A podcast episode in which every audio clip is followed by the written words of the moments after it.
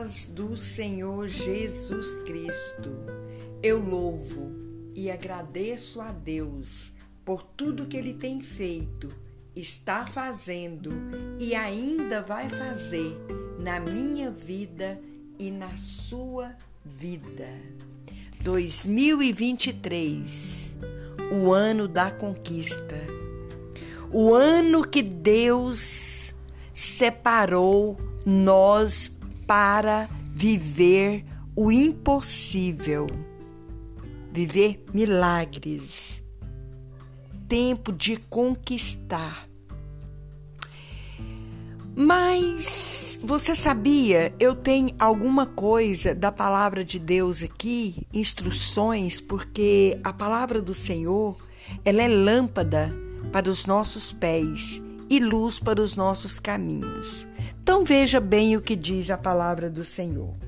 Assim diz o Senhor, ó, maldito o homem que confia no homem e faz da carne o seu braço e aparta o seu coração do Senhor.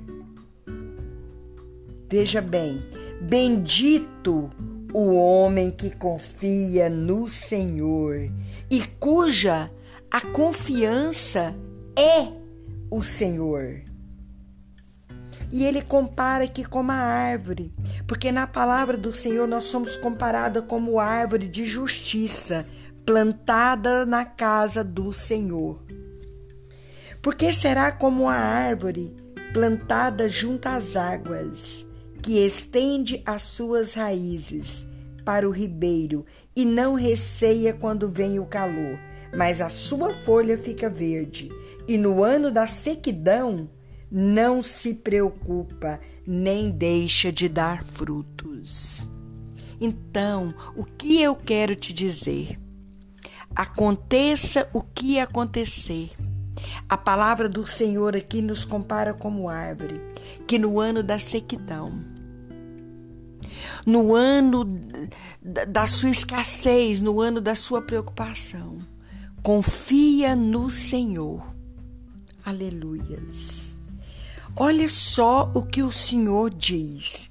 Eu, o Senhor, esquadrinho o coração e provo as entranhas, e isto para dar a cada um segundo os seus caminhos e segundo o fruto das suas ações.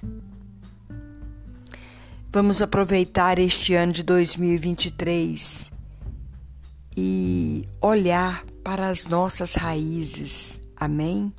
Porque olhando para as nossas raízes, nós vamos brotar, florescer e dar frutos. Feliz 2023. Amém? Que a graça e a paz do Senhor esteja no seu lar.